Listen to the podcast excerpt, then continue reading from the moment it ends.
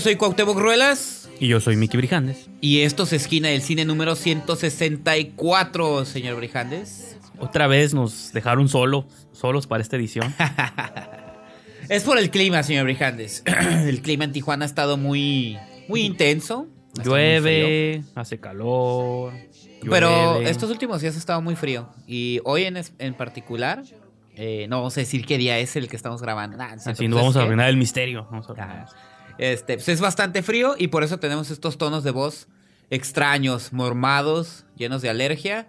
Y tomándonos un cafecito De, del Oxxo, ¿no? del Oxxo para, para aclarar la garganta. Pero así es, señor Brijandes. ¿Cómo ve? Eh, esta vez nos va a tocar a usted y a mí. Eh, Sí, pues, pero estén pendientes, a, a- suscríbanse en iTunes si no están suscritos ya, porque en el siguiente programa, en el 165, vamos a tener un invitado, esperemos. Si no, no, lo vamos, no vamos a descubrir quién es, es Ajá. secreto. Y ya vamos a hablar de todo lo que va a suceder este fin de semana en los Oscars, nuestras predicciones, vamos a hacer ahí como un, un jueguillo, hay una sí, dinámica para, para hacerlo más interesante, ¿no? Así es. Unas apuestas a ver quién le invita a la peda a quién. Ajá. Y pues. Me parece bien. O mínimo una ida al cine, ¿no? Con- pero con combo de hot dog, palomitas. Entonces, así como algunas chicas se van al spa o a poner uñas, nosotros Ajá. vamos al cine a- A ver, y movies que y nos a comer traten bien. ¿no? Entonces ese va a ser el premio de... Mejor cómpreme una tarjeta prepago de Blim, señor Brijandes. Así es, yo sé que usted sí lo usa, de Blim, Claro Video, Amazon Prime, Así es. pero Blim, sobre Pero todo. bueno. Pues, ¿qué le parece, señor Brijandes, si empezamos con unas breves notas para eh, irnos directamente a las reseñas? Porque esta semana, este fin de semana pasado estuvo cargadito. Hubo varios, varios estrenos. Ajá. Y en la semana también tuve la oportunidad de ver un- una función de prensa eh, de la nueva película de Jennifer Lawrence, Red Sparrow. Entonces, Sí. este, y, y se están acabando de estrenar algunas de las películas que de algún otro modo están nominadas al Oscar, ya sea... Aunque yo sigo enojado porque Phantom Thread no llegó a Eh, Tijuana. exactamente, a Tijuana no llegó. Se estrenó en México, pero nosotros, provincianos, no le vamos a entender a la complejidad del señor Paul Thomas Anderson, entonces nos la negaron. Así es. Y este... O sea, nos llegó la Legión Salvaje, nos llegó la prima, nos llegaron cosas más bizarras. Cómplices también. ya Nos llegó la comentaremos. genial cómplices que tú vas a comentar al rato. Pero está no bien, el cine mexicano está fuerte en la taquilla. Y no llegó Así Phantom es. Thread. Pero se estrenó nacionalmente, a nivel nacional, sí, ¿no? a nivel, en el área metropolitana. Ah, perdón. Entonces, también, si usted quiere comentar algo, eh, bueno, usted le va a tocar en el programa especial de los Óscares, eh, abocarse en la película, ¿no? Este, pero bueno, hablando de cine mexicano, de las notas eh, rápidas que voy a dar es el, el, pues, el fin de semana eh, terminó la, el Festival de Berlín y eh, la película mexicana Museo de Alonso Ruiz Palacios eh, gana el Oso de Plata al mejor guion eh, de la Berlinale y pues es una, es una buena noticia, es una película que, bueno, Alonso Ruiz Palacios, para quien, quien lo ubica, pues es prácticamente ese es su segundo largometraje, su primer largometraje fue Güeros que en 2015 ganó el Ariel a la mejor película Ajá. y que ahora este proyecto este, lo lleva a cabo eh, con Gael García Bernal como actor. Y es una historia que está inspirada, digo inspirada porque realmente pues no hemos visto la película, no sé qué tanto, qué tan apegado a los hechos reales está, pero es sobre un, una- un robo que se hizo en el Museo de Antropología e Historia en la Ciudad de México. En, en, la- en el año 1985, creo que fue posterior a los eventos del terremoto. Ok, aprovechando que estaba todo ahí en Ajá, catástrofe. exactamente. Y este, y la manera en la que este, este evento afecta a los protagonistas. Te digo, entre comillas, no sé qué tan basado Sí, en los, sí. dice, basado en los hechos reales, porque este, y esto viene conectado a otra pe- a otra película mexicana que El es Penacho. el documental Bellas de Noche. Ah, pensé que el penacho de Moctezuma esa que va a salir No, de... de Isa este, López. Ya sé, ¿no? que este el documental de María José Cuevas es de las vedettes, donde una de las que entrevista a ella es esta princesa Yamal que de- eh, estuvo involucrada en este asalto. Eh, un novio de ella fue de los que estuvo involucrado y ella fue a prisión por este caso donde se vio involucrada. Entonces te digo, no sé si vaya a aparecer el personaje, no se ha dicho. Pero, Pero es ficción, ese- entonces, es ficción, es, ficción. una recreación. la de Alonso Ruiz Palacios que ganó la Berenial es una Sí, ficción. Este, el hecho que yo estoy mencionando es yo, yo ah, no, sí, eso Ajá. pasó en la vida real, Ajá, pero... Exactamente. Y en- nomás digo que en el documental Bellas de Noche, en un episodio donde está entrevistando a Princesa Yamal, ella platica sobre ese evento y pues lo mal que la pasó este, siendo detenida y haciéndose un escándalo, ¿no? Entonces, eso es una nota positiva. Alonso Ruiz Palacios es un director bastante joven. ¿Tuviste güeros? Sí. ¿Y qué? No, a mí ¿Tienes- no me gustó. Por eso. Ah, entonces... Me emociona, pues, que... Ah, no, sí, siempre sabe Ajá. que un director trabaje, siga trabajando. Claro, Siempre no, y que, y que los mexicanos sigan siendo reconocidos a nivel Que internacional. eso siempre pasa, y, pero no vale, ¿no? Para muchos, como ya lo Ah, hemos sí, sí, platicado sí. aquí.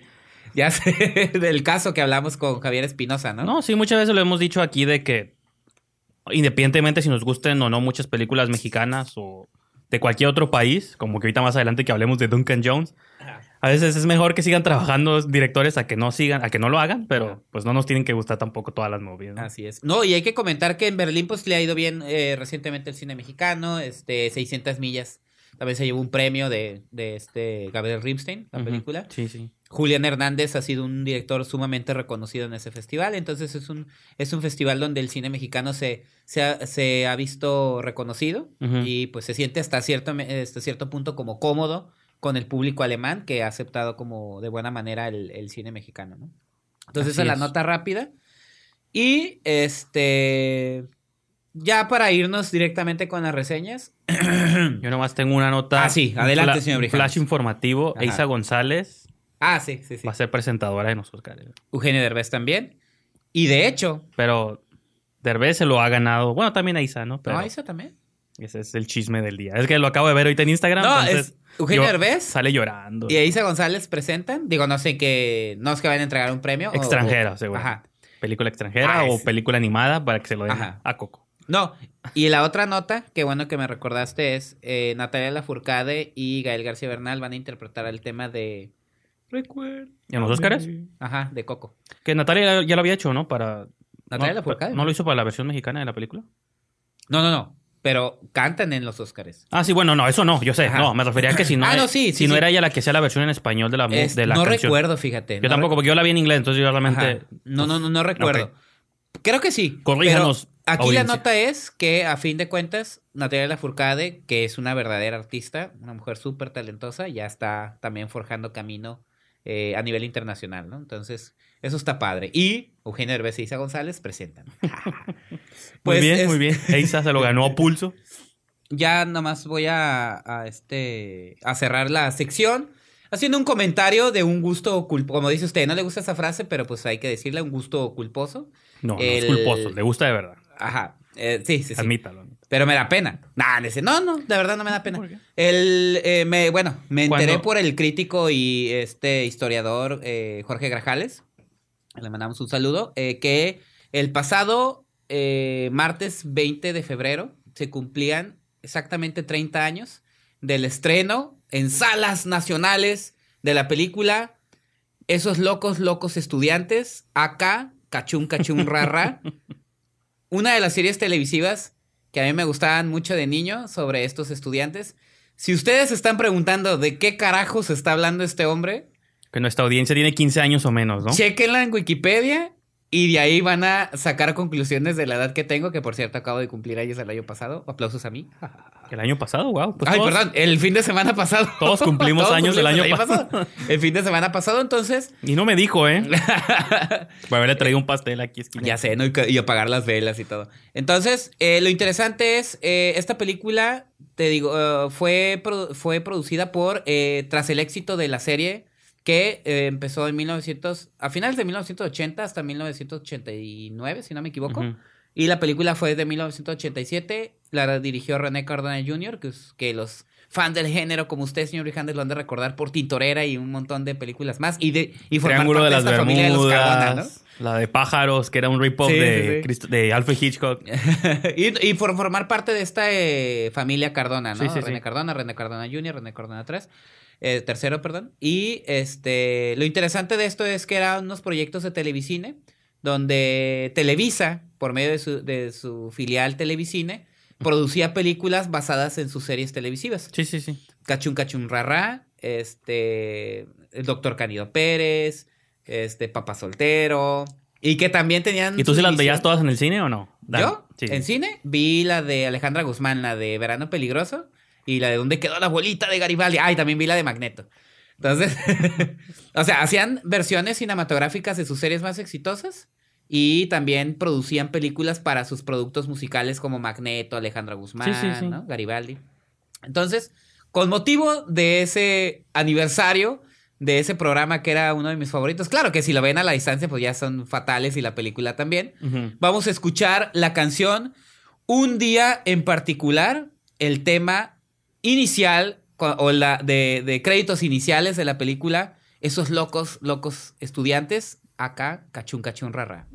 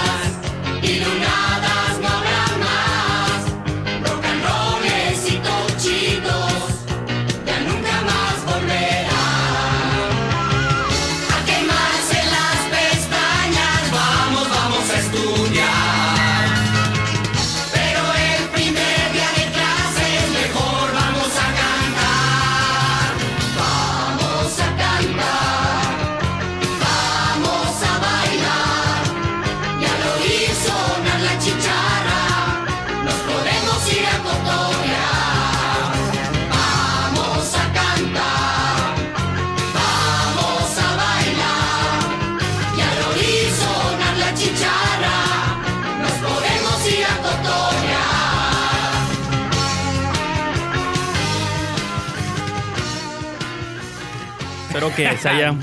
Estamos bailando Yo- aquí en la cabina. Yo tenía exactamente cero años cuando eso sucedió, así Sí. que... O sea, ya había nacido, pero tenía cero años. Todavía no cumplía el año, ¿no? Así Así 87, ¿no? Dices. Sí, la Entonces- película, el programa todo duró como un año más. Y que, Pues ah, bueno. nomás para mencionarlo, de ese, aunque les, para que les suene más, Sí. en esa serie salieron eh, generaciones de actores que ahorita ubicamos muy bien, entre ellos Eugenio Derbez, Mm. que fue de la segunda generación de los cachunes. Este, Adela, Adela Noriega, este, Naila Norvin. Ah, órale. De este- hecho, ella sale en Triángulo de las Bermudas, ¿no? Creo que fue de sus primeros sí, roles pues, en eh, cine. Trabajó con René Cardona Jr. Sí, sí, sí. Entonces, te digo, la primera generación era, era una, en la segunda generación ya entraron nombres como Adela Noriega, Eugenio Derbez y Naila Norvin, pero bueno. Continuemos, señor Vijandes. Pues sí, pasamos, bueno, pasamos a la sección de reviews, pero yo creo que continuamos en la vena de lo mexicano. No sé si nos quieras Ajá. comentar un poquitillo de tu... ¿Fuiste cómplice de, ¡De Ah, cómplices! de apoyar el cine nacional una vez más? Mi cuota de cine mexicano del fin de semana. Pero Es- lo bueno que hay movies para cumplirla, ¿no? Así es. Que cada fin de semana. Eso es bueno. Eso es Fíjate bueno. que cada vez que voy al cine me ponen el tráiler de Todo Mal y cada vez me siento más tentado a verla nomás porque tanto mencionas aquí a Isa López, que en ese programa. ¿Te soy que- sincero? El avance me gustó mucho. No, a mí no, pero cada vez que veo el tráiler me dan ganas de verla. A mí sí, se me hizo un buen avance y el chiste recurrente de uno de los personajes como uno como un integrante de una banda similar a Magneto Ajá. Sí, me dio mucha risa. Porque hay otro tráiler muy malo que ahorita está en salas que es sobre una boda. No sé si lo has visto. Ah, la de Hasta que la boda no se pare. Ese. Que él tiene el sonidito. Bueno, ni, ni siquiera. Yo creo que el sonidito es lo mejor del tráiler. No, Ajá. no parece nada. O sea, parece un clip. Es found footage. Yo sé que es intencional, Es pero mm, se ve mal, se ve mal. Ok. Mal gusto. Pero bueno, Pero bueno, este, lo dejo. Este fin de semana, el fin de semana pasado se estrenó la película mexicana Cómplices. El Es- rescate del amor. ¿Eh? Cómplices al rescate, ¿no? Ah, el Cómplices. Y sí pensé, sí pensé en eso. Es una película de Luis Eduardo Reyes que eh, este año nos entregó a- en enero la de Una mujer sin filtro. Ok. Entonces es un director que ya tiene dos películas en un año.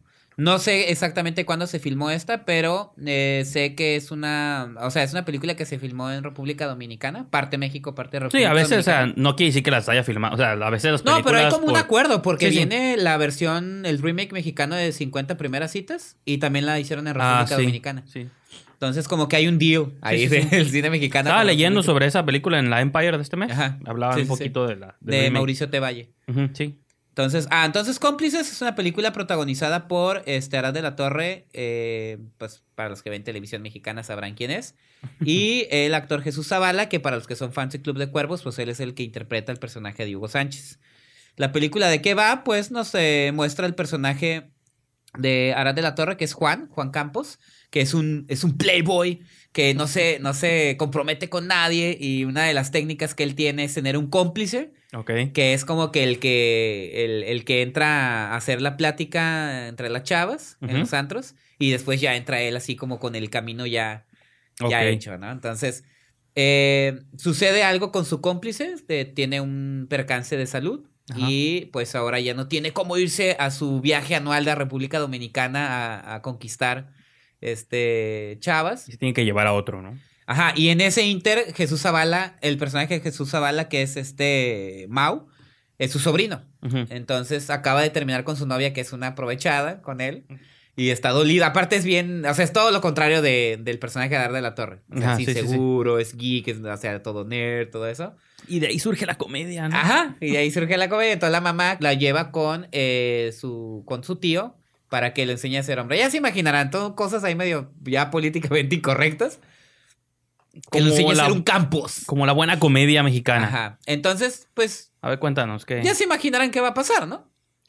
Pero más bien tú la disfrutaste. Vamos, ahí va, digo, ya se imaginarán qué va a pasar con esa trama. Pues uno pensaría que. Pues que. pues lo mínimo, ¿no? Risas. Qué difícil es hablar de cómplice. pues lo mínimo, ¿no? Sí, sí, o sea, sí. que te hagan reír. Lamentablemente a mí la película me pareció. Déjate tú mala, aburrida. Simplemente, aburrida. Este. Me sorprende un poco. Bueno, no me sorprende, porque algo similar pasó con Una Mujer Sin Filtro. Es una película que está plagada de clichés tipo sitcom. Ya sabemos Ajá. qué situaciones va a pasar. Eh, en el caso de Una Mujer Sin Filtro, pues esta mujer que de repente se siente liberada y dice todo lo que piensa. En el caso de cómplices, pues el choque de personalidades. Sí. El eh, chavo Mao va a aprender de su tío y su tío de repente vamos a saber que en el fondo sí tiene corazón Ah, Y, sí. Z. O sea, tú, tú ya estás detectando también los vicios del director, ¿no? Como Sí, cuáles eh, son pero ¿sabes cuál es la bronca del director? Creo Ajá. que no tiene timing cómico. Eh, pasan las cosas y sí siento que se atiene mucho al talento de los actores. Arad de la Torre no me cae mal, pero sí siento que es un, direct- es un actor que si no lo diriges bien, no te da muy buen material. Jesús Zavala lo hace muy bien.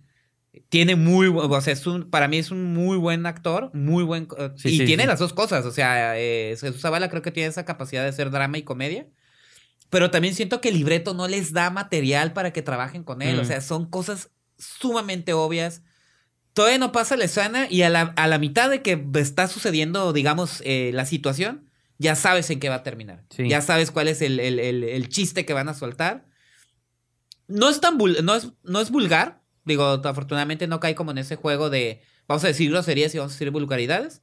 Simplemente es una comedia bastante convencional y repito, como tú dices, tienes la razón, creo que detecto que el director se atiene mucho a los actores y este no, no, no ejecuta como, como las Sí, es que como dices tú, mucho es el timing de actores, la Ajá. dirección, la edición, incluso, aunque uno podría decir, pues, la edición que... Ajá. O sea, la edición también te dicta dónde cortar, Ajá, dónde sí. terminar este momento sí. chistoso, dónde cortar un diálogo, dónde poner aquí y allá, y también a veces, pues, Ajá. eso es algo que puede que sea que falle. Yo no vi la movie, pero me asumo que también pueden ser detalles Sí. que a veces dejan que como en la prima o cosas así, que a veces ya pasó el chiste y dejan la escena y todavía no cortan y yo, bueno, sí, sí, sí, sí. ahí es para que ya estuvieras en otra cosa, ¿no? Y, y en Una Mujer Sin Filtro, su película anterior de este año, porque pues tiene otras películas, eh, quien salva el día pues es Fernanda Castillo y, su, y su carisma y los actores secundarios, ¿no? Un Roberto Sosa, una Mara Escalante. Entonces, señores, si quieren ver una película, una comedia romántica para Sí. mí un poco más coherente y con el mismo protagonista, pues vayan a, mejor vean Busco novio para mi, para mi mujer, Ajá. con Ara de la Torre. Y si quieren, si son fans de Jesús Zavala, este, pues mejor vean otra vez Club de Cuervos, ¿no? Se van a divertir más. Creo que sí, este, sí. E- Ese es, ese es para mí el pecado. Es, es aburrida. Sí, abu- pues sí. Aburrida, me aburrió mucho. Entonces, ese es mi, mi comentario para cómplice, señor Brijandes. Pues muy bien. Yo, yo creo que semana tras. No, tampoco se acostumbren, porque la gente se acostumbra a lo bueno, pero. eh, bueno, nomás comentar, perdón. Cómplices quedó en tercer lugar de taquilla. ¿no? ¿Quién, O sea, quién quedó en primeros? eh, pues, Black eh, Panther. ¿Y segundo? La boda de Valentina. Ah, ok. Pues ¿eh? sigue ahí Entonces el Five Star. 2-3 de cine mexicano. ¿Cuál es, ¿Cuál es mejor, boda o cómplices? ok, ya. Ninguna. ¿De quién Pues- son más fan, no? ¿De Omar Chaparro o de.? Ajá, pues es que, es que la boda de Valentina tiene a Marimar Vega y a mí no me cae mal Omar Chaparro, pero creo que lo hace mal en esta película. Sí. Y cómplices tiene a Jesús Zavala, que a mí me parece un muy buen actor, entonces Bueno. estoy igual, Este, sí. No, yo les decía que no se acostumbren a lo bueno porque yo hice una promesa este año. Mi, mi propósito de año nuevo era tratar de ir más a los cines en Estados Unidos. Este, para tratar de ver Ajá. películas antes de que lleguen aquí. Me ha funcionado más o menos. La desventaja, pues, es que por más que les platique o no, pues ustedes van a decir, "¿Y ¿dónde puedo ver esa película? Pues Ajá. no van a poder, pero también es parte de hacerlo como esta primicia, ¿no? De, No, y es, de- y es de- parte de aprovechar que... de traerles comentarios de películas que no van a tener oportunidad de ver pronto, sino hasta tiempo después. Este, por eso estaba emocionado de que viniera, de que se estrenara el Hilo Fantasma, porque dije, ah, yo la vi hace como un mes y no llegó, ¿no? Entonces, pues, quizá la comentemos al rato o después. Pero otra película que sí se va a estrenar en México, pero nomás en Netflix, se llama Aniquilación. Es la más reciente película de Alex Garland. Eh, nomás en Estados Unidos, Canadá y en China, por no sé qué misteriosa razón. Eh, va a tener, sí va a tener estrenos en salas comerciales. Es una producción de Paramount. Pero en el resto del mundo se va a estrenar en Netflix a mediados de marzo, ¿no? Está Eh, raro ese deal, ¿no? Ya lo hemos comentado más o menos, poquito. O sea, obviamente no conocemos cómo funcionan las empresas detrás, pero Paramount dicen que el 2017 fue un año muy catastrófico para ellos. Sus películas no funcionaron como ellos esperaban, ni siquiera su, el que era su alcancía, que es Transformers, Ajá. fue la que peor le fue. Ghost in the Y está extraño porque luego a mí me llaman palero o lo que sea, pero a mí sus movies me han gustado más que lo que no me han gustado, pero creo que No, la pero masa no también ha respondido. cosas muy malas. O sea, Ghost in the Shell. Era... No, bueno. Baywatch es una porquería. Pero a mí Sí. Ghost in the Shell se me hizo bien, pasable, como cualquier película de acción futurista. Y visualmente creo que tiene muy buenos efectos. No funcionó. Monster Truck creo que es una buena movie para Ah, niños. sí, cierto. No funcionó. El Aro 3 también fue una porquería que no me gustó. Este, ¿qué más tuvieron el año pasado? Bueno, Nadie nos gustó esa, ¿eh? No, Madre, Madre es una movie que yo, pues, yo la puse en primer lugar, lo he dicho mil veces, pero aún así es una película muy arriesgada. Este año la paradoja Cloverfield la lanzaron en Netflix también. Y ahorita otra vez, este, Aniquilación la vendió a Netflix y nomás en Estados Unidos la sacaron en sí. No en cines selectos, sí estuvo en los AMC, que es la cadena principal, tipo aquí como es Cinepolis. allá- Cinépolis o Cinemex. Allá es un AMC. Entonces, pues yo tenía ganas de verla un montón. Una por el director, que es el director Alex Garland, que viene de Ex Machina. Que, eh, aunque Ex Machina fue su ópera prima, él ya tenía un montón de trabajos Guiones. antes como guion. Y novelas. Y de movies muy buenas. Empezó con la novela de Beach, La Playa, que luego adaptó este, Danny Boy. Danny Boy, perdón. Luego le hizo guion para 28 días después. Ajá. No, semanas después. Weeks later. ¿Cuál es? La No, primera. La 28 que hizo, días después. la primera ajá, sí, con sí, Danny Boyle trabajó en conjunto con... Hizo el guion de Dread, también una movie que mm, a ti y a mí nos encantó bastante. con La- dirigida por Pete Travis, ¿no? Ajá, la de Dread con Ajá. Carl Urban, que nunca hicieron secuela. Ajá. Este, hay otros, ah, las de, no, Solaris no, Sunshine, también con Danny Boyle. Él hizo- entonces, él tenía tiempo trabajando estos guiones con Danny Boyle y otros ah, De directores. hecho, él adaptó la novela para... de- eh, o sea, él adaptó su novela para... Para Sí. que la dijera Danny Boyle. sí, me Beach. parece que, y creo Ajá. que por ahí estaba mencionando un remake, ahí algo estaba Ujú. mencionando Collider. Y pues bueno, entonces con Ex Máquina él hace su debut como director, es su ópera prima, y le quedó, pues como dicen por ahí, una cachetada en la cara, ¿no? En la ciencia ficción. A muchas personas les gustó, a mí me encantó también mucho, bastante esa movie. Entonces ahora su segunda parte, pues hay más expectativa, ¿no? Y creo que Aniquilación sufre de eso un poco, de esa expectativa, y a la vez creo que la supera, ¿no? Creo que está como a la mitad en el sentido de que creo que no, no llega a la, ¿cómo dice? A la genialidad a la que llegó Ex Máquina, pero porque creo que de Ex Máquina no esperaba a nadie nada. Sí. Era una ciencia ficción muy interesante, como muy medio Twilight Zone, este tipo de, hasta incluso como medio Black Mirror, ¿no? De que las posibilidades tecnológicas. Con Aniquilación creo que él dijo, voy a tratar de hacer todo lo contrario, no voy a hacer nada, no, no voy a tratar de abordar preguntas existenciales y nada tan complejo. Simplemente es como una aventura.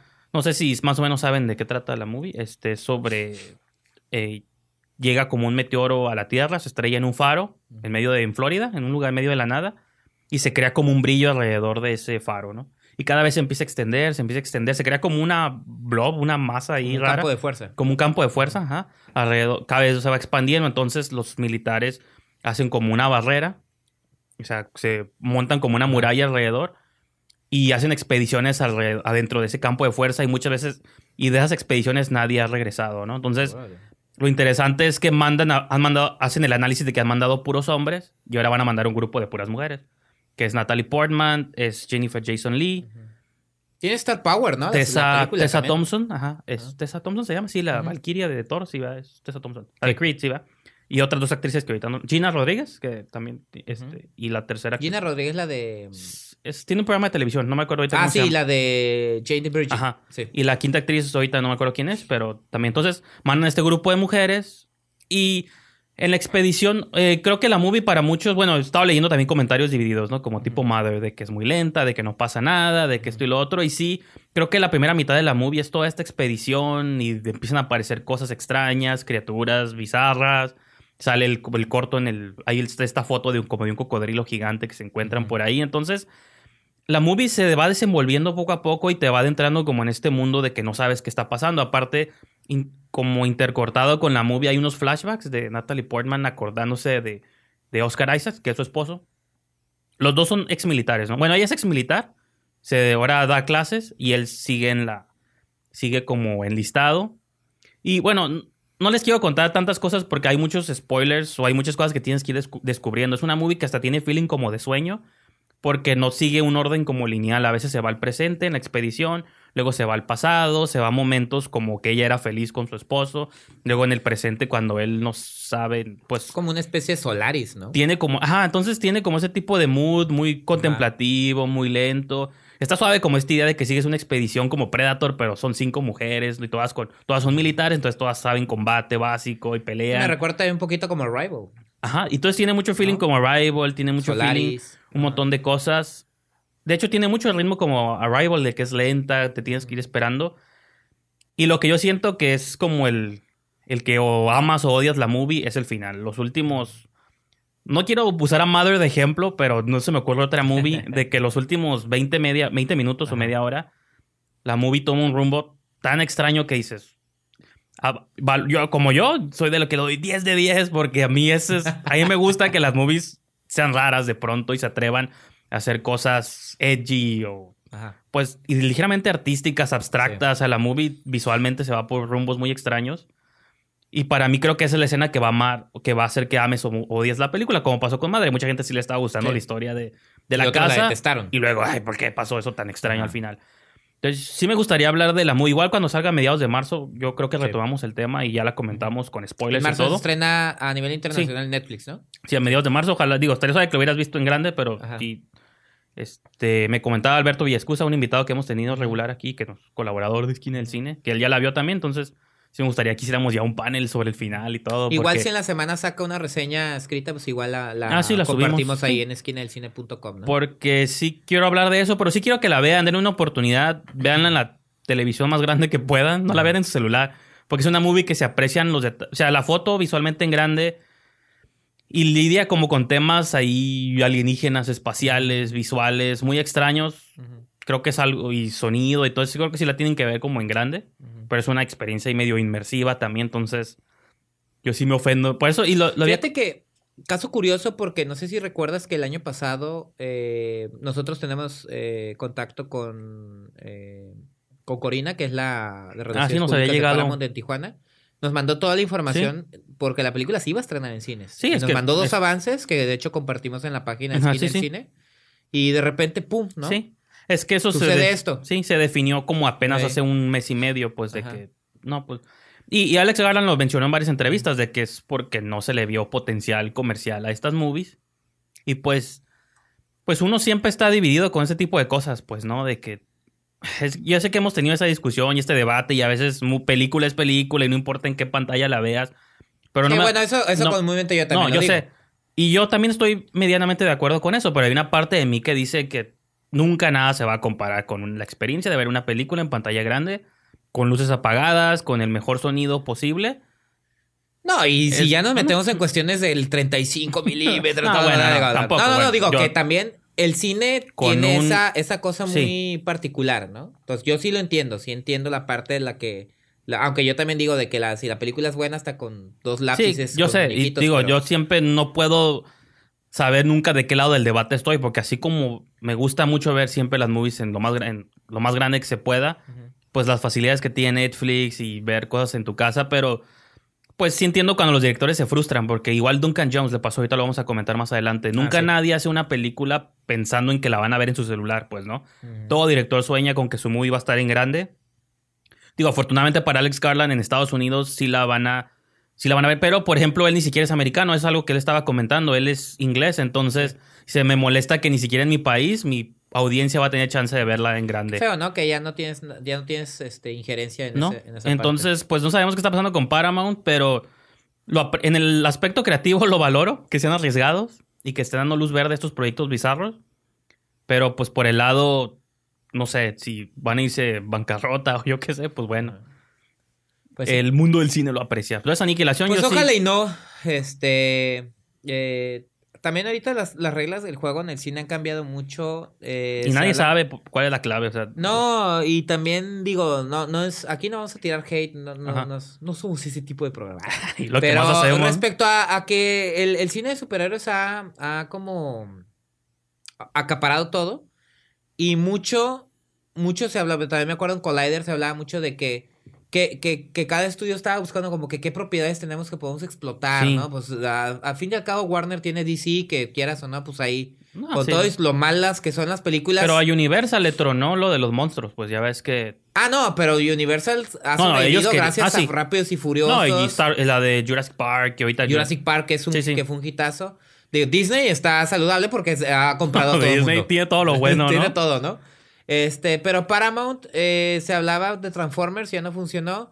Y a fin de cuentas, la otra saga importante que tienen es la de Misión Imposible, pero es como para un público. Sí, no es, es. otro tipo de, de- de blockbuster. Ajá, no te da los números de un Black. Panther o de un Avengers, pues, ¿no? Entonces es triste saber que si no tienes como ese tipo de propiedades superheroicas, eh, también como que, como que no saben qué hacer, ¿no? Y de repente sacan eh, proyectos como No, el del Dark Universe, sí, y por ejemplo, que son rotundos fracasos. ¿no? Ahorita que hablamos de Universal, Universal también se lleva una tajada de lo que hace Blumhouse, porque ellos son su distribuidora Ah, sí, de cabecera. Este, muchas veces estos estudios no producen 100%. Ellos nomás distribuyen a las pequeñas compañías como Claro. Fox. Tienen su Fox Searchlight que les distribuye a chiquitos. Y que ya es- también es de Eh, Disney. y eso. Universal le distribuye a Blumhouse. Entonces todos los ex- Get Out y todos los éxitos que Blumhouse siempre han pegado, Ajá.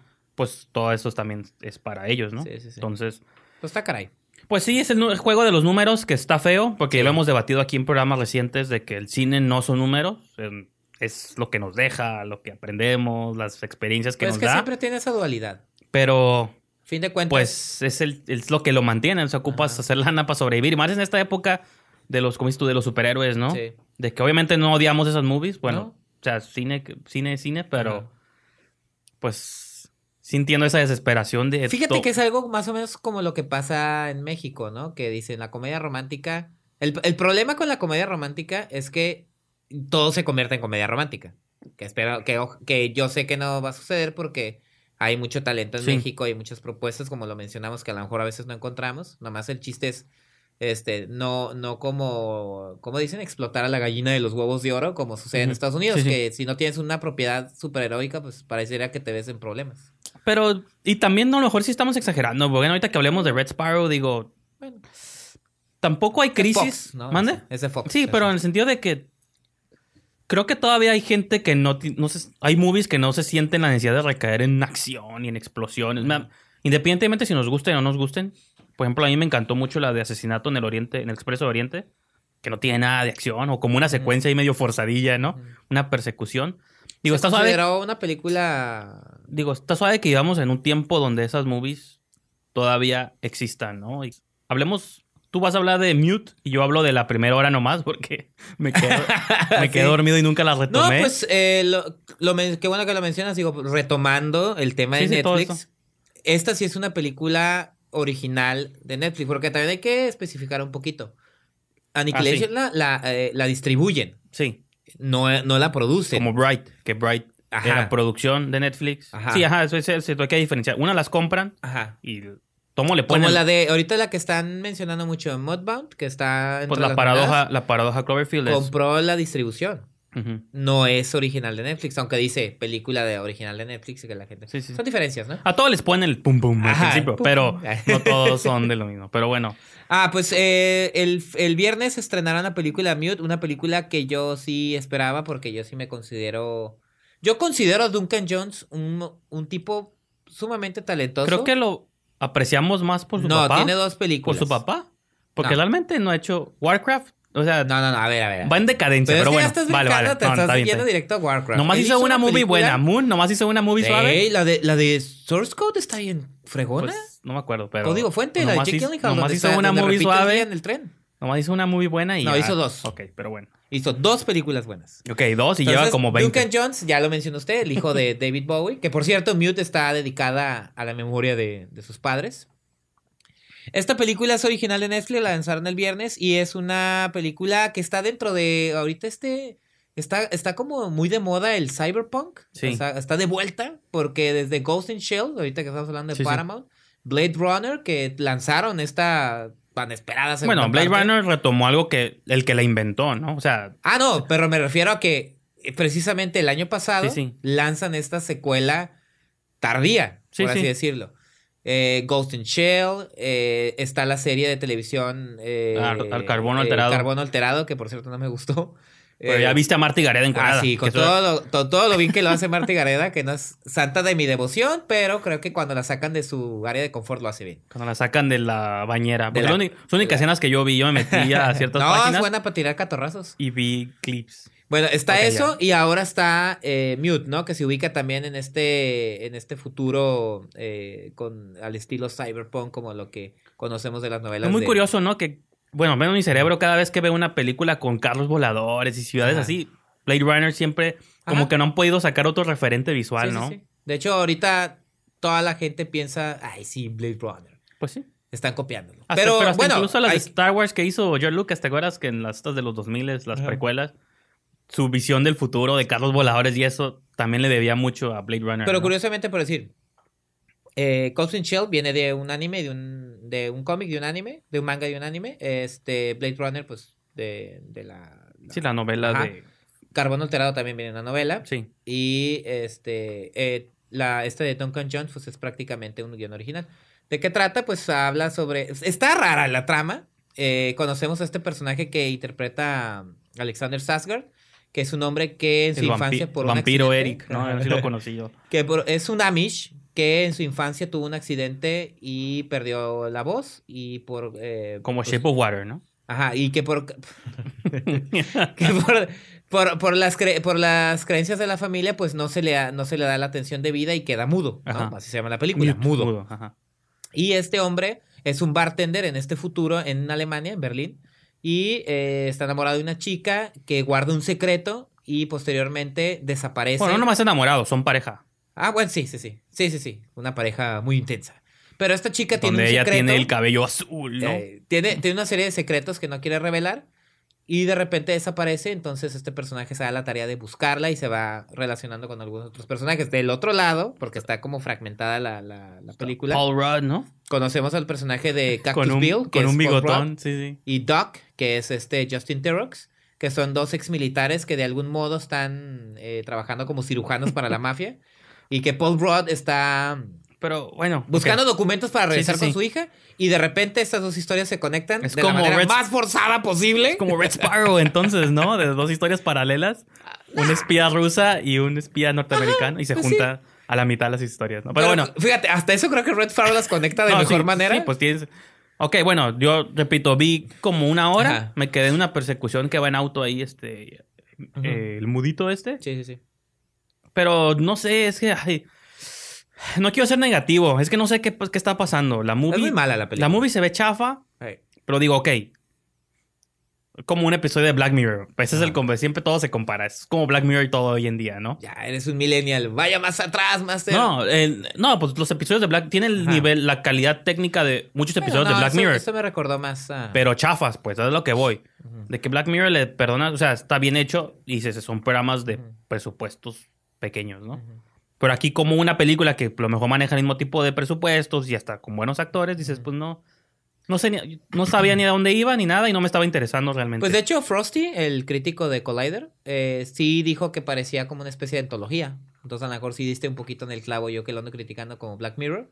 Porque a fin de cuentas se siente las conexiones. O sea, hay un twist en la película. Pero realmente también se siente muy forzado. La película. ¿Sabes cuál es la bronca de la película? Es muy simple. Todo lo que está pasando es. Es como que es, como que descargó todas su- sus ideas en lo visual.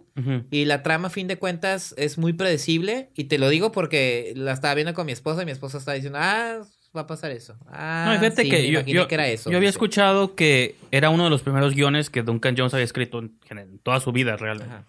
Y que nunca había tenido chance de hacerlo hasta De apenas hacerlo, ahorita.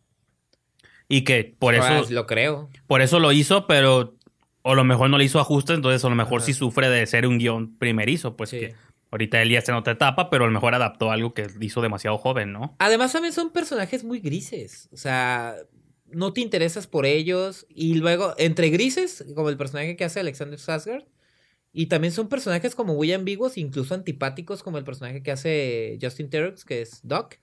Que siempre están dando, o sea, obviamente te queda claro, son pederasta, pero te dan como ciertas pistas, ciertas actitudes que tiene, no sabes Sí. si, o sea, es amigo de Paul Rudd, pero Paul Rudd también lo tiene como alejado de su hija, pero pues su amigo, no sé, o sea, siento que están eh, pobremente desarrollados los personajes y eh, también, como dices tú, la escena chafa de la persecución, luego también hay una escena donde donde este Alexander Skarsgård eh, aniquila a unos mafiosos con un bat. Porque él también forja maderita, ¿no? Así Ah, como sí, figuritas. Ah, tiene una madera así con la cara de su novia y con eso los destruye. Pero la escena también está como. Me sorprende porque Duncan Jones no se me hace un mal director en ese aspecto de, de mostrar como escenas de acción, todo eso. Eh, creo que en Código Fuente lo hizo, lo hizo muy bien. Eh, Pero una, pre- una pregunta, ¿por qué Bright sí nos gustó y por qué esta no? Cuando creo que también tiene niveles de producción similares, pues de que entre lo chafa y lo interesante. A mí no se me hizo chafa, right? No, por eso dije, Ajá. ¿por qué esa sí nos gustó y por qué la, esta no? No, Porque los personajes son más, son más, eh, eh, son más eh, atractivos. en el Bueno, caso Will de- Smith, Joel Edgerton son Ajá, actor- no, incluso, mejores digo, actores. el personaje de Joel Egerton, el troll. Sí, sí, es- por es eso. Son mejores agradable. actores, son mejores Ajá. actores. Alexander Salga será una cara bonita, pero desde Ajá. True Blood y eso, pues yo nomás lo veo como un hombre No, no alto es mal actor, eh, pero creo que aquí ya es una Como cuestión- Tarzán, yo lo vi Tarzán y ya le creía a Margot, Margot Ah, sí, Robbie cierto, sí, que se enamoró de él, pero Ajá. ella se lo comió en esa película. Ella, Ajá. digo, él era el hombre simio, Sí, ¿no? que no tenía que hablar, pero Sí, sí, siento que, que Duncan Jones se perdió un poquito en toda esta narrativa, en toda esta... estru- eh, Siento que está... La, la manera que, en que estructura la historia está muy rara, no deja las cosas muy claras. Y las, no, o sea, sí las en cuanto a los otros personajes, Sí, sí. pero también raya en lo simple, o sea, como que, como, como dice el dicho, ¿no? Mucho ruido y pocas nueces, como Ah, que hay mucho, ándale, sí. como que está mucho, un armado muy, muy trabajado y de repente dices, tú, ah, es eso, eso y eso y eso, pero ¿cómo? No, pues a lo mejor le diste en la clave, en, en- le diste en el punto cuando Ajá. dijiste que le echó muchas ganas a lo visual, Sí. pero a lo mejor al plot nada, porque Ajá. incluso el, cyber- el cyberpunk tiene que tener como algo de Sí. sucio, pues, ¿no? Tiene que tener Claro. como, te tiene como, pues como caemos otra vez en el ejemplo de Blade Runner, te tiene que también jugar con la cuestión de ideas, Johnny Mnemonic, te ese tipo de películas Sí, de que por más buenas o chafas que estén, tienen que jugar un poquito con lo existente. No sé si esta llegue después Pues de hecho, a punto. qué o lo- bueno que mencionas yo- Johnny Mnemonic, porque el, el creador del, del, Cyberpunk es, es este Gibson. William Gibson. Sí, sí. Y eh, Neuromancer, el-. Neuromante. Y este Johnny Mnemonic, que es un cuento. eh, no se llama Johnny. ¿Se Bueno, la película de, Keanu Reeves es Johnny Mnemonic, pero Sí, por eso. Pero es cuento de no. un relato de Ah, sí. William Gibson. Y se desarrolla dentro del universo creado por las novelas que este, Mona Lisa Overdrive, Ajá, sí, sí, todo eso. Entonces te digo, qué bueno que me mencionas porque sí tiene mucho que ver con ese, ese, esa estética. Que, Pero me que manejan. para esos conceptos. Que hasta para imitar eso no lo hacen bien, ¿no? Que quiero Ajá. creer yo que Mute puede caer en ese tipo de películas sí. que quieren intentar algo así, pero ni siquiera le salen, ¿no? Y de hecho creo que, eh, por decir, ahorita que mencioné Carbono Dorado, que no me gustó tanto, pero creo que maneja conceptos más de ciencia ficción relacionados con el, con el cyberpunk que esta. O sea, esta siento Sí. que nomás lo hicieron porque podían ponerlo en esa, eh, ubicado en ese, en ese contexto. No sé. Pues supongo que habrá quien le guste Ajá. Mute. Yo la voy a terminar de ver y ya. Isaac Esman la recomendó mucho. Estaba leyendo la reseña que hizo Isaac Esman, que Pues, lo seguimos en Face. Yo también lo sigo y me cae bien, me gustan sus movies, pero le gustan muchas cosas a Isaac Esman. Pueden checar su letterbox. Este, ¿no? es Ve mucha- comentario. Eso sí, ve muchas películas. No, ve muchas sí. movies, pero Ajá. muchas de ellas también le gustan, ¿no? Entonces, ese es mi comentario. No, a mí también me gustan muchas movies, ¿no? Pero, bueno, pues bueno. esos yo creo que son los comentarios para Mute de Sí, Duncan Jones. nomás rápidamente y antes de pasar a las principales, tú finalmente viste el cavernícola Sí, hombre. y creo que no debía habértela platicado porque... no, no, no, no. No, no es mala, o sea, No, y créeme que a mí sí me gustó, pero tampoco... eh, No, dije, sí, es para niños, no pasa de ser para niños. Fíjate que yo venía como muy, ya ves, con este mood de que ya, ya había, muy- estoy viendo mucho cinismo en el cine, dije, Sí, sí, ocupo sí, ver algo diferente y vi Paddington 2, que me pareció una película maravillosa. Sí. A mí me gusta el, el- el trabajo que hace Hartman Studios, Nick Park. Eh, me gustó mucho Wallace and Gromit. Eh, la, ¿qué? la batalla de los zanahorias, ¿cómo se llamaba? Está la, de los borreguitos, está la clásica que donde yo lo descubrí, la del pingüino este y el... Chicken Run es maravillosa. Ah, chi- bueno, y esa es la parte... Esa es maravillosa. Tiene su línea de Wallace y Gromit y aparte Ajá. tiene como estas versiones. Y lo Que que eso es- tiene el cavernícola a mí, realmente me, o sea, como, como dicen, ah, está cotorra, ¿no? Pero hasta ahí, o sea, no, no, no pues sí, o sea, está cotorra, está bien. Véanla. Pero incluso la- se me hizo muy bobo el humor, muy bobo, extremadamente. Eh, y a lo mejor también tiene que ver que la van a decir, todo el mundo que me escucha va a decir, ah, pues fue por eso. Sí. Pues la vi en español también. Eso es lo y que todo te este, decía. este- ajá, toda esta broma alrededor de, porque la película hace como una, una parodia del, de los orígenes del fútbol. Sí. Eh, originalmente, pues, obviamente, los ingleses son eh, personas. se- no fueron. Se pelean, ¿no? La invención del fútbol. Realmente fueron los escoceses, pero los ingleses implementaron las reglas. Sí. Y. Este. Pues. En español. Como es en español, pues. Los que son expertos en fútbol hablan como argentinos, ¿no? Entonces. Pues ahí ya como que me mataron la cura. Es que lo como que lo hicieron para que tuviera sentido, ¿no? Dentro Ajá. del mundo de la música. Pero, Había gente que estaba riendo mucho, ¿eh? ajá. No, yo entiendo a lo que te refieres de que es un humor bobo, un humor Ajá. light. Y como dices tú, ligeramente predecible, ya sabes que los equipos van a competir. Y fíjate ya que sabes los quién va a que ganar, pero alrededor del fútbol y cómo lo representaban, como esas referencias tampoco se me hicieron como muy ingeniosas, por así Ajá. decirlo. Pero no te gustó el pato gigante este. Ah. No, bueno, no sé, supongo que No, sé. No, técnicamente está increíble. repito, yo tampoco O sea, esta técnica que ellos han perfeccionado del que no es stop motion porque ya, dije, ya es mucho Sí, sí. trabajo digital, pero que a- eh, asemejan eh, ser figuras hechas por, eh, con plastilina, como originalmente trabajaba Nick Park. Eh, está, está precioso, todos los escenarios, pero pues fuera de eso yo no... O sea, no estoy diciendo que sea una mala película, simplemente yo no conecté con la película ni... ni- y como rep- repito, pues está cotorra, ¿no? Vean. Está bien. Pues no Está tengo, sí, yo sé si se la pondría a los hijos que no tengo, Ajá. en lugar de ponerle Boss Baby y cosas así. Ah, bueno. Que por cierto ya la vi y sí me gustó mucho. pues ya habíamos visto una parte. No, vimos una media hora, pero ya la, la- ya la sacaban en DVD, ya Ah, la vi completa y... Está, cotorra, está... está cotorro, está cotorro. Esa va a ser mi nueva definición para todo lo de... No, y luego con la voz de Alec Baldwin, pues también está, está Ya, padre, sí. ¿no? Sí. Pero entonces, para seguir hablando de películas cotorras, Sí. yo, Toña.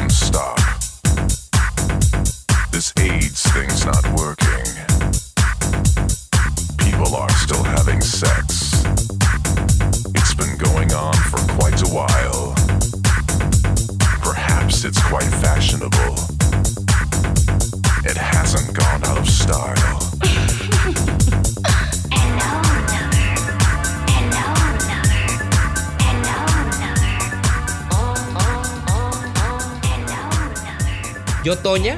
Es, Toña, ah. Toña Machetes. Toña Machetes. Este, no, pues es la historia. Fíjate que, que me hicieron sentir viejo. eh, algunos comentarios que escuché de algunos críticos jóvenes que dicen que no tenían ni idea de los sucesos que de algún modo retrata la. o del personaje que incluso retrata la Pues, película. Creo que yo dejé, yo ya dejé de entrar en los jóvenes hace mucho tiempo, pero créeme que yo nunca conocía el nombre por la Ajá. cultura pop. En todos los sitcoms siempre Sí. es la clásico. No, a mí sí me tocó el caso, yo estaba en la secundaria. Yo tenía cuatro años cuando Ah. estaba el caso, entonces yo realmente no me acuerdo de nada más que por osmosis el nombre. Entonces yo vi la movie casi. este casi- programa se trata de descubrir mi edad. Sí, yo casi, casi. Ya van varias que referencias acabas de cumplir edad. año, entonces traes ahí todavía. No, pues yo la estaba en la secundaria cuando Este, sucedió el caso de Tonya Harding. Bueno, ¿de qué trata, no? Tonya sí. Harding es una patida- patinadora artística, este, patinaje sobre hielo, que tuvo una rivalidad muy sonada con Nancy Kerrigan. Eh, y que eh, en a mediados de los noventas, cuando iban a una... Ya, había, ya, ya habían competido juntas en sí. Estados Unidos, en eliminatorias, hacían como el 1-2. Eh, y en una eliminatoria para las Olimpiadas, este sucedió un incidente con Nancy Kerrigan que le, le Le golpearon una pierna, un persona, una persona ahí, un bandido misterioso. y al final, un maleante ahí. Y al final, pues, se hizo toda esta novela amarillista alrededor del personaje de Tonya Harding. Y empezaron a manejar estos, estas cosas de que Nancy Kerrigan como la princesa bella y sofisticada. Tonya Harding como la malévola, la ruda, la tomboy. Y, y todo esto viene de un La trasfondo de cómo crecieron ambas. Bueno, la película se enfoca específicamente en cómo crece Exacto. Ese es un caso que detona prácticamente que conozcamos a nivel, interna- a nivel internacional y dentro de la nota roja, eh, no, no, el amarillismo, perdón, no, nota roja Sí, no, la nota- nota es de crimen. bueno, crimen. un poquito. Este, la, la nota amarillista. Anaranjada, digamos, a la Ajá. mitad. Ni roja ni, ni A la mitad, a la amarilla. mitad. Es naranja. Este, a Tonya Harding. Y la película lo que pretende es eh, conocer la vida, de algún modo, de Tonya Harding y qué la llevó a ser como ella era, porque era un personaje que consideraban, como dije, bueno, como dicen los gringos, una tomboy, diríamos nosotros una machorra, ruda, eh, rompía mucho la- la- los estándares del patinaje artístico de que ese te tienes que ver como una princesa y todo Sí, eso. Y pues pero- era- y- tenía mal gusto, o sea... Pero, ajá, eso, bueno, No, continúa. no, o sea, y ya pues tratan de...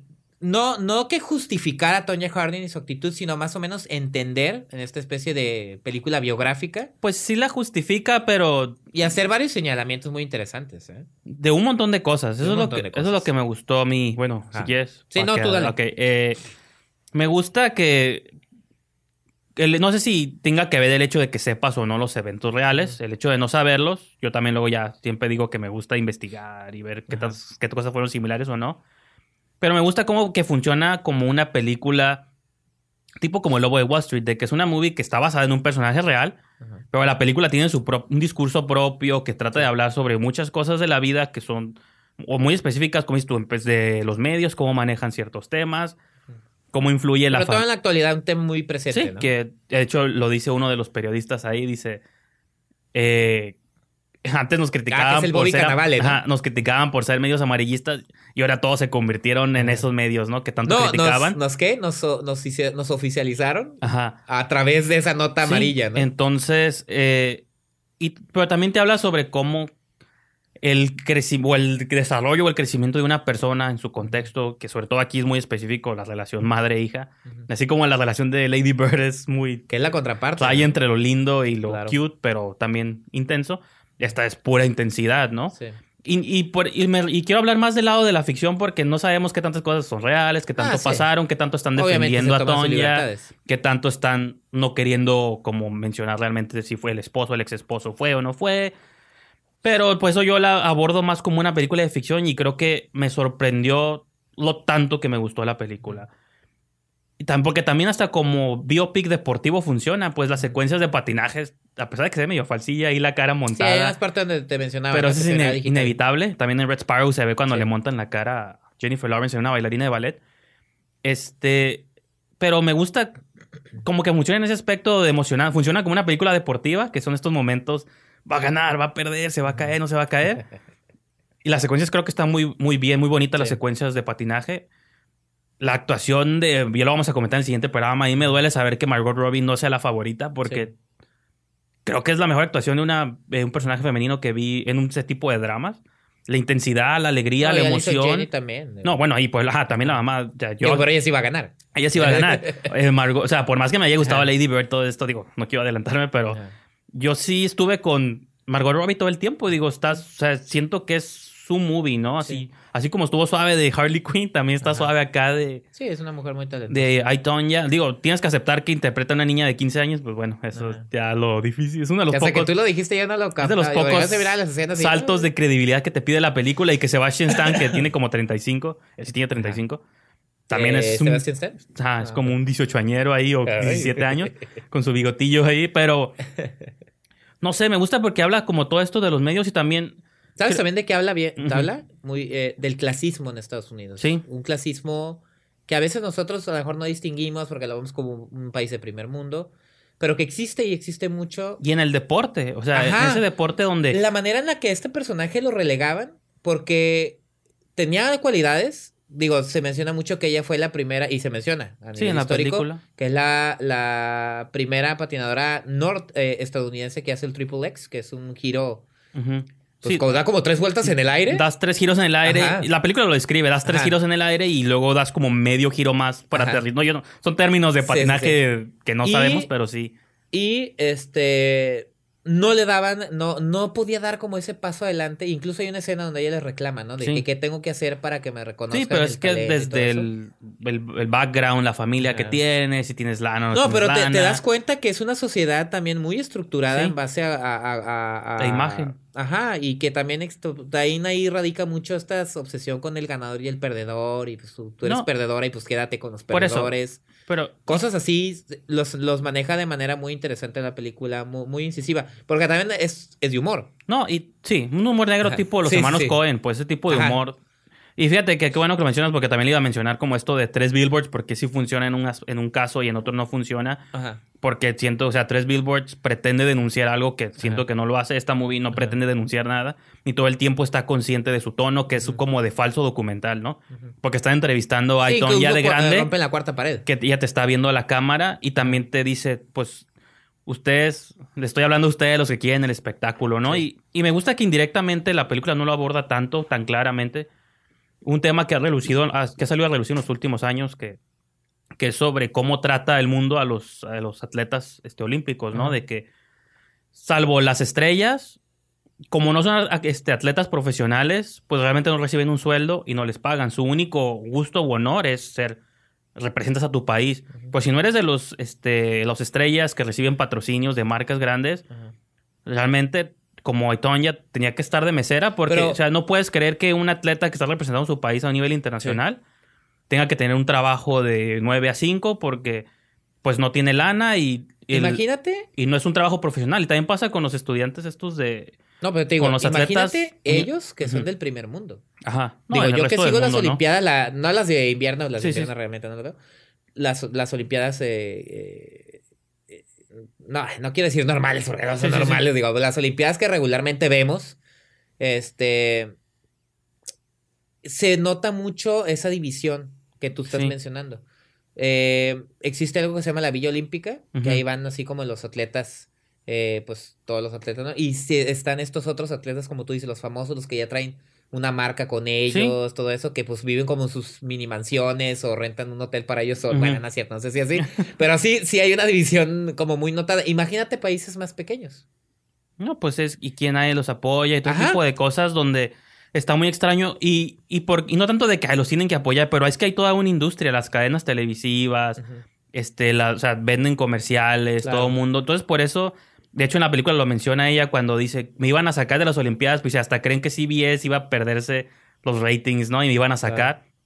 Como que tanta injerencia tienen las mismas cadenas dentro de las Olimpiadas de que no, no puedes sacar a Toña, a Toña Sí. perdón, porque pues, ocupas este que, que esté aquí porque más gente va a sintonizar y eso implica vender Sí, sí, más... Digo, la Es, película co- no es la- como un círculo vicioso la- que lo retrata de manera muy, muy... Sí, y hay un momento Ácida. que no, bueno, no es spoiler, este tipo de películas no se puede decir que hay spoilers, pero es un momento que es muy emotivo, ligeramente, no triste en el sentido de, sino como chistoso, raro, cuando está hablando el ex esposo de, de, de Tonya y está en la televisión de fondo el caso de O.J. Simpson, de que dice, ¿cómo Ajá. esto es tan efímero? Nos destruyeron nuestras vidas, Ajá. pero los medios ya pasaron al siguiente escándalo, Sí. pues, ¿no? Y como, sí, arruinaron Sí, todo cierto. por este lado, pero ellos siguen y mañana va a ser otro Sí, chisme. va a ser y más, y escándalo. esto era en los noventas, cuando las Sí. noticias duraban un poquito más tiempo. Sí. Hoy en día, la nota hoy es algo que hizo Trump, mañana ya es Ajá. algo que tal actriz hizo un comentario, Ajá. pasado mañana es otro escándalo, luego en tres días es un hashtag nuevo, entonces ya hasta los tiempos de vida de las noticias. Sí, sí, sí. Que Y qué bueno que mencionas eso. Yo creo que es una de las partes más interesantes que... que Sí, son temas aledaños, pero para mí se me hace muy suave que una película, un- uno que puede haber sido un biopic Sí. cualquiera, los aborda. Y por eso me encantó Ay, Toña, Sí. ¿no? Pues yo creo que... Este, bueno, la abordaremos más porque es una de las nominadas Sí. en el siguiente programa. Pero no sé tú si quieres comentar algo más. de No, la a mí también, digo, no, lo que había dicho me, me impresionó, la verdad, la- los elementos que utiliza. Y este, y también viniendo de un director cuyo trabajo, pues. Craig no- Gillespie, sí, Craig cierto. O sea, nunca he sido de mis favoritos, pero Ajá, ya le sea- puse el ojo ahí. No, y también que es una producción de, De Margot este, Robbie. Margot Robbie. Eh, que también, digo, ahorita que estamos en esos tiempos en que, en que tienen que, o sea, de que, como la película Lady Bird, ¿no? La dirige una mujer, todo eso. El trabajo de producción también es, es algo que a veces no contemplamos mucho. Siempre hablamos del director, el, Ujú. art- el artista, la visión del artista. Pero el tipo que produce, la persona que produce, la que levanta el proyecto, esa se debe de considerar mucho. Y creo que lo que hace Margot Robbie como productora se tiene que valorar. Y este que la mujer, como, como bien decía Penny Oliva, o sea, el- la, la simple iniciativa de decir, yo no voy a esperar que me llegue el personaje que me... Que me... Se crean las oportunidades, ¿no? Ajá, yo voy a, yo voy a buscar la, la, la, la, la, la manera, ¿no? De encontrarme yo el papel y no estar esperando de que, ah, yo soy Marco Robbie, que me llegue solo, ¿no? Sí. O sea, que ella lo haya hecho, que ella haya juntado todo este equipo de trabajo, Alison Janney, a Sebastian Stan, a, a- que incluso, digo, ella contrata a este director para que haga la película, pero a fin de cuentas es un proyecto eh, de Margot Robbie, ¿no? Entonces, nada más quería señalar eso y que lo tomen eh, mucho en consideración. Un trabajo, la verdad, pinta muy bien esta mujer como una productora. Y creo que yo sé que, es, digo, como Drew Barrymore en su momento, que también tuvo su casa productora y todo eso. No, pues Halle Berry se produce acá películas Ajá. más serie B, ¿no? Como Ajá. Kidnap, pero. Pero está suave, está, está ¿no? suave, ¿no? Es, no, está suave, pero sí. Sí, sí, sí. Entonces, no hay que dejar de lado el, No. el trabajo de un productor de, dentro del cine y creo que Margot Robbie es un caso excepcional este que se tiene que tomar mucho en consideración y el trabajo que hace, ¿no? Entonces, nada más ahí cerrar No, con eso para... Como, para y como mencionaba al, principio, de que hasta funciona como biopic deportivo, ¿no? Si nunca te has interesado en el patinaje sobre hielo, hasta Ajá. te lo pinta de una manera suave, ¿no? Sí, Como, ay, ¿a poco hay tantas cosas detrás de eso, no? Sí. Digo, es, es una imagen espectacular, muy Yo usualmente entonces- nomás veo chicos con trajes ajustados y bailarinas. y digo, no, no entendía lo complejo de esto, ¿no? Pero Ya ya, me hizo recapacitar. Pues ahí está, señor Brijandes, nuestra reseña de Aitonja y, y, este con esto brincamos, yo creo, a la... Un review más y nos vamos. No se, Así es. no se desesperen, audiencia. Sí. Pues Red Sparrow, Esta- película. Esta no se ha estrenado, pero para cuando ustedes escuchen esto, Sí, ya se va a seguramente ya va a estar o va a faltar un día o dos para que salga. La más reciente película de Jennifer Lawrence, señor Brijandes. Es un spin-off del capitán Jack Sparrow, ¿no? De Eh. las aventuras de su hija, ¿no? No, pues ajá, es la más reciente película del director Francis Lawrence Y de Jennifer Lawrence. y de Jennifer Lawrence, que no es ni su papá, ni su tío, ni su tío, ni ni su abuelo, ni nada. Que sepamos, ¿no? A lo mejor no lo quieren denunciar. Por ahí le, le tiene un secreto. No ¿no? me he puesto a investigar, fíjate. No, pues yo sí, pero ahí decía que ¿No? no. Nomás Ah, es coincidencia del apellido. Eh, ya habían trabajado juntos ellos en la Sí. saga Juegos del Hambre. Ajá. Y en esta ocasión, pues deciden entregar que como un thriller de espías, Ajá. misterioso. La película, el tráiler te lo vende como de acción, pero realmente no, es tan así. Eh, te narra como Red Sparrow. Bueno, aquí le pusieron Operación Red Sparrow. Ajá. Es sobre una especie. Bueno, es la historia de Jennifer Lawrence, que se llama Dominica, no sé qué. No, disculpen. Bailarina. Disculpen mi ruso. Ajá, una bailarina de ballet. Que, es- pues por alguna razón, que no quiero revelar aquí, tiene que dejar de bailar, entra en complicaciones económicas, vive con su mamá, que no recuerdo el nombre de la actriz, ahí se parece ligeramente a Judy Greer, pero no me acuerdo quién es. Ah, no. Este, no, no es, pero se pare- tiene ese tipo de nariz así como... este. Y pues tiene la coincidencia o la casualidad que tiene un tío que trabaja como en un servicio secreto de Rusia. No, y está relacionado directamente con el gobierno ruso. Ajá, todo. entonces ella de entrada tiene una personalidad ya como medio fría, entonces el tío la ve como apta para su eh, ¿cómo es? para inscribirse en el plan este o en el proyecto Red Sparrow, ¿no? Ajá. Que es como una escuela que capacita a hombres y mujeres de diferentes edades, jóvenes, de modos muy fríos, muy rudos, o sea, los hacen que enfrentar situaciones sexuales, de violencia, Sí, sí, sí. para, o sea, los entrenan para enfrentar el mundo del espionaje, ¿no? Para mandarlos en casos. Eh, Sí, pues, no sé, como as- las- asignaciones de espionaje para su madre patria, ¿no? Su madre Rusia. Entonces, este es por un lado la historia principal y por otro lado, paralelamente te están contando la historia de Joel Edgerton, que es también un agente, pero de la CIA de Estados Unidos. Entonces, él tiene un contacto. Ahí sí, si me equivoco, pues ligeramente convoluta la trama. Entonces. Sí, tiene sí, como un contacto por ahí misterioso en Rusia. Entonces, se sabe, ¿verdad? ¿O Sí. pues se sabe al final quién es y todo el rollo, pero... Ah. O no entendí. Ah, a lo pues, mejor no le A entendí. lo mejor al final de la sección ya lo mencionamos bien. Eh, entonces tiene como un contacto y él está buscando como razones para regresar o para que no lo cachen los rusos. No sé, pues como un trama ahí, de, digo, de espionaje. Entonces, hasta que se encuentran las historias tanto de Edgerton, que no me acuerdo el nombre del personaje, Ajá. de su personaje, perdón, y pues Jennifer Lawrence, que es la protagonista y Ajá. pues se pone pelucas y Ajá. Y es sexy. Ajá. Entonces, pues, este pedazo de, Me- propa- de propaganda rusa, yo siento que. Me dio risa nada más decir algo. La manera en la que Jennifer Lawrence vendió la película con Mac Maron. Ah, ya escuchaste. WTF, que dice, que dijo, eh, salgo desnuda, hay boobies, hay, hay, hay asesinatos, espionaje. Pues me gusta porque. me gusta porque es directa y dice lo que va a ir a ver, lo que Ajá. quiere ir a ver la mayoría. Y más en estos. También me gusta eso, Jennifer Lawrence, Sí, que a pesar de que verdad. está muy tiempo del Time's Up y eso a ella le vale, o parece que le vale a cierto punto. sí, sí. Y pues. no, no, no, no, en el sentido No, de vale el mundo. no, pero que pues. Es una actitud muy O desinhibida. sea, muy... en esta época de que toda la correctez política, de que decir que veas una movie nomás porque hay chichis y desnudos, Ajá. es como, ay, ¿cómo objetivizas? O sea, pero Ajá. esto sabe que la movie sí es también sobre eso, o sea, cómo deshumanizan a las personas. Claro. Es una parte de la movie, no toda, pero cuando está en escuela, Ajá. que decían de broma que era como una versión de Black Widow, que es el mismo origen, ¿no? Una espía rusa que... No, y también tiene elementos de Nikita. la diferencia de- que en Black Widow es que desde niñas las entrenan, ¿no? ¿Te ¿Tú no viste La Villana? Es una película esta coreana que salió No, el pasado año, sí pero dices, no es también sobre una escuela de puras mujeres este, que desde chiquita las entrenan para No, pues ser, también Nikita. para ser- que es este. para esta- ser espías y operaciones y todas Ajá. y todo esto siempre lo vinculan mucho a la seducción, ¿no? De cosas así. Eh, Perdón. Yo lo decía entre broma y no, de que siento que es como que le pagaron a Jennifer Lawrence propaganda rusa- anti-rusa, ¿no? Ajá. Como Está rara la película. de que siento que. O sea, sí, creo que me gustó más de lo que no me gustó. Repito, Ajá. me gustaron mucho, un montón de cosas que a lo mejor ahorita entro en detalles, pero se siente como que ese tipo de películas como que se hacían en los ochentas, ¿no? Como me recuerda a Rocky 4, De Chuck Norris y. su- este tipo de que los rusos son malos, son fríos, son duros, Ajá. y ve cómo tratan a sus jóvenes, Ajá. y ve por otro lado a los americanos, el clásico cowboy que es buen pedo, que es Joel Edgerton, y él sí la quiere y la quiere salvar. Ah, porque se conocen y como que hay... No es ligera historia de amor, pero es como de que... Pues sí, dos espías que se quieren ayudar, ¿no? Y trabajar juntos. Y él es buena onda, nunca la trata mal, pero por otro lado todos los rusos la golpean, la torturan, intentos de violación. Digo, digo, está rara como en ese, yo sé que, digo, no sé qué tan acertado no estoy de que haya por ahí este...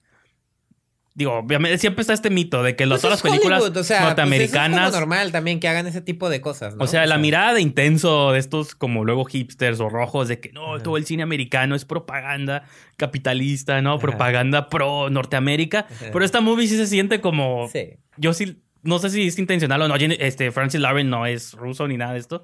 Pero no, no, sí no, pues lo platicó también ahí que... está muy chistoso, pues, porque parecía ya después cuando te das cuenta de eso hasta parece un chiste, pues, de cómo los rusos son malos, malos, malos, pero los americanos son bien buena onda, ¿no? Y ellos van a salvar... Dan segundas oportunidades, Ajá. todo, ¿no? Y no sé, entonces Ajá. como que si toleran como ese pedazo, esa parte de la película, creo que como thriller de espionaje o de personas, y aparte, yo sé que Jennifer Lawrence la también la critican de pronto mucho, pero yo sí creo que como actriz es muy buena, y Sí. esta movie ella la carga sola, bueno, en gran parte, y le compras todo todo el tiempo, y también la manera en que ella, otra vez voy a mencionar a Madre, puede ser que es el único referente que tengo, pero me gusta cómo ella también está entrando a esta fase, pues, de Experimental. de experimental y de ser vulnerable en pantalla. En Madre expuso un montón de emociones y como así desgarradoras. Acá ya literalmente se expone hasta su cuerpo. Hay la escena esta donde se le ofrece a uno de los... Ah, ya sabes. Como que dices, no puedo creer que una actriz Sí. de A-list, o sea, como le llaman, Sí, de sí, primer sí. nivel, Sí, ganadora del Oscar, es- todo, ¿no? esté haciendo este tipo de performances que uno pensaría que sería de actrices como más en ascenso, que Sí. están necesitadas de fama y fortuna, pero está suave también que a todas las actrices les pasa. Halle Berry, que hablaba de ella, llegó a esa etapa con Monsters Ball y que, Sí, sí, sí. o sea, de que se arriesgan a cosas, porque pues también no van a volver a ser jóvenes, ¿no? Entonces tienen que aprovechar ahorita para enseñar todo, pero, y como eso, el sexo es integral a la historia también, ¿no? Y, pero está raro también esa parte, no sé, pero tú no has comentado nada. Mira, lo interesante de Jennifer Lawrence como actriz es, sí siento que a partir de Mother y, y Red Sparrow, sí siento como que ha eliminado ciertos manierismos que, que ella tenía. Creo que, creo que ha mo- mode- modulado, digo, moderado más sus, sus arranques de este intensos de actuación. Creo que sea En cine, dices. incluso con Sí, en cine. No, pues en persona está igual de... Del, ¿Cómo? ¿Tiene qué? Ah, Ansiedad, ansiedad y no sé qué. No, pero sí, me, me, me- eso sí, no, no tiene la menor duda. Pero yo ya había identificado como ciertas acciones como repetitivas en su actuación. Y creo que a partir de Mother y Red Sparrow como que sí, ha- como que sí se Pues- ha dado cuenta y lo ha, lo ha mejorado, Pero lo ha lo, pulido. y lo menciona en el podcast. Creo que esa etapa fue cuando empezó a trabajar con David O. Russell, que Sí. dice que en el podcast menciona que va a trabajar otra vez con él. Y, y- David Russell explota mucho esos manierismos que ella Pero tiene. creo, fíjate que Joy es una de esas movies que he querido volver a ver por ex, porque siento que también fui muy injusto en su momento con la película. Ah, Pero creo que es donde Bueno. ella explota sus performances. Fueron las movies que la pusieron ya como a también Sí. puede hacer dramas intensos, ¿no? No, bueno, pero te digo, a mí en la persona Red Sparrow no me gustó. Eh, Para pero- nada. Tú estabas durmiendo, ¿no? No. Ah, ok. Yo escuché bostezos ahí, entonces. Ah, no, pero no me estaba durmiendo. no, en- no sé, no, se me hizo una película. No sé, o sea, no. Ajá, o sea, es me. Como que está bien que experimenten. Eh, pues eh, es un trabajo, trabajando nuevamente con ese director con el que ella se siente cómoda. O sea, Francis Lawrence es un director chambero, realmente no es un, no es, no es un director que, que entregue cosas más allá de lo de cumplir con un trabajo este eh, pues válgame la redundancia, cumplidor. Sí. Es un director que ha entregado cosas interesantes como precisamente En Llamas, que fue la segunda parte de lo- los Juegos del Hambre y las últimas entregas.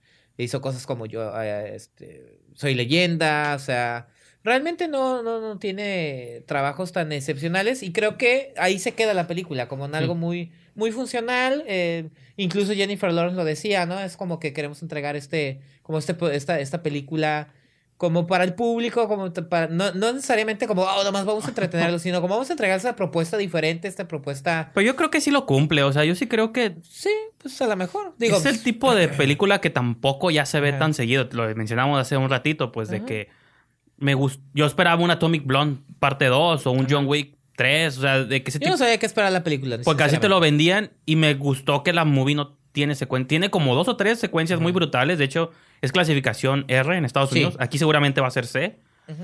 Digo, no, no sé, no, no estoy al tanto de la clasificación, pero, porque repito, esta parte de violencia, tiene escenas de violencia muy brutales, de sangre. Sí. de Pues como dijo ella, ¿no? Va a haber asesinato. todo. Entonces, creo que también el hecho de que por mucho tiempo de la película no pase nada, cuando están estos, bro- estos toques brutales, pues de pronto te sacan de onda, ¿no? Sí, pero te digo, yo, yo realmente no creo que vaya a pasar nada con la película. Pues no, porque la las audiencias de hoy quieren explosiones, quieren No, general, balazos, siento que es una película quieren que no- hombres que se visten de pantera, cuando esta movie está Ajá. suave, o sea, está bien. Sí, sí, sí. Yo sí le veo.